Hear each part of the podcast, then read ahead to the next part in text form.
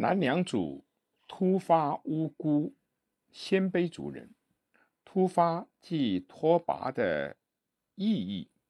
汉魏之际，拓跋氏一支由部族酋长突跋匹孤，北魏圣武帝拓跋节坟长子，北魏始祖元神帝拓跋力微的长兄所统帅。也就是突发匹孤，从塞北迁到了河西，被称作为河西鲜卑。他的墓地东至麦田，西至斯罗，南至交河，北接大漠。突发鲜卑居住在这个区域约有两个多世纪。突发部族原是游牧部落，渐渐定居下来。除了畜牧业外，也从事农业的生产。突发乌孤时期，部众稍盛，开始筑连川铺作为政治中心。公元三九七年，乌孤自称为大将军、大单于、平西平王，后改称为武威王，喜都、乐都。乌孤使弟立陆孤统部。喜都西平，公元四百零一年改称为河西王。次年，陆利禄孤使弟汝坛统部，再从西平迁回到陆都，改称为梁王，史称为南梁。突发陆坛嗣位而不久，后秦强盛，且欲谋取孤张，故向姚兴称臣，至。吕龙投降姚兴后，姚兴取得了孤张，但河西走廊一带羌族人从来都没有定居过。姚兴要巩固孤张的这个据点，必须经常动用四五万人的兵力。况且孤张以西有战斗力很强的北凉居渠蒙逊，孤张和后秦上归之间还隔着西秦起伏鲜卑的一些城池。它不过是一座四面受敌的孤城。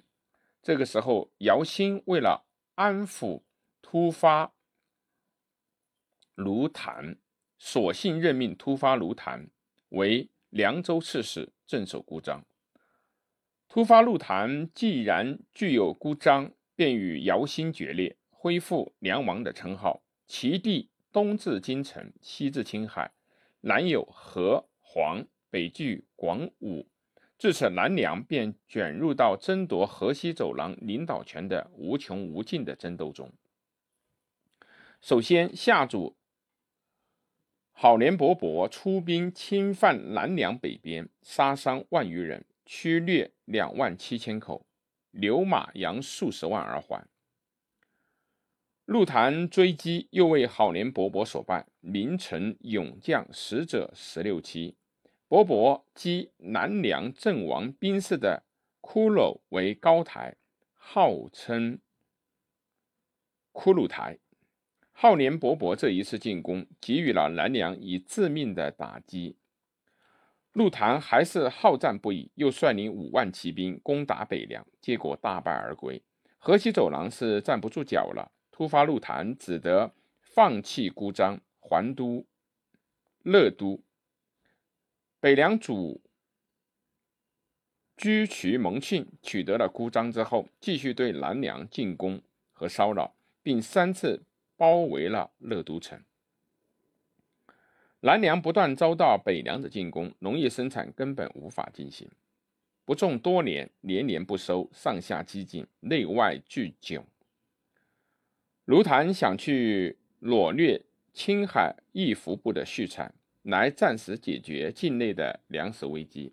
他亲率精骑七千前去袭击，掠夺到了牛羊马四十余万头。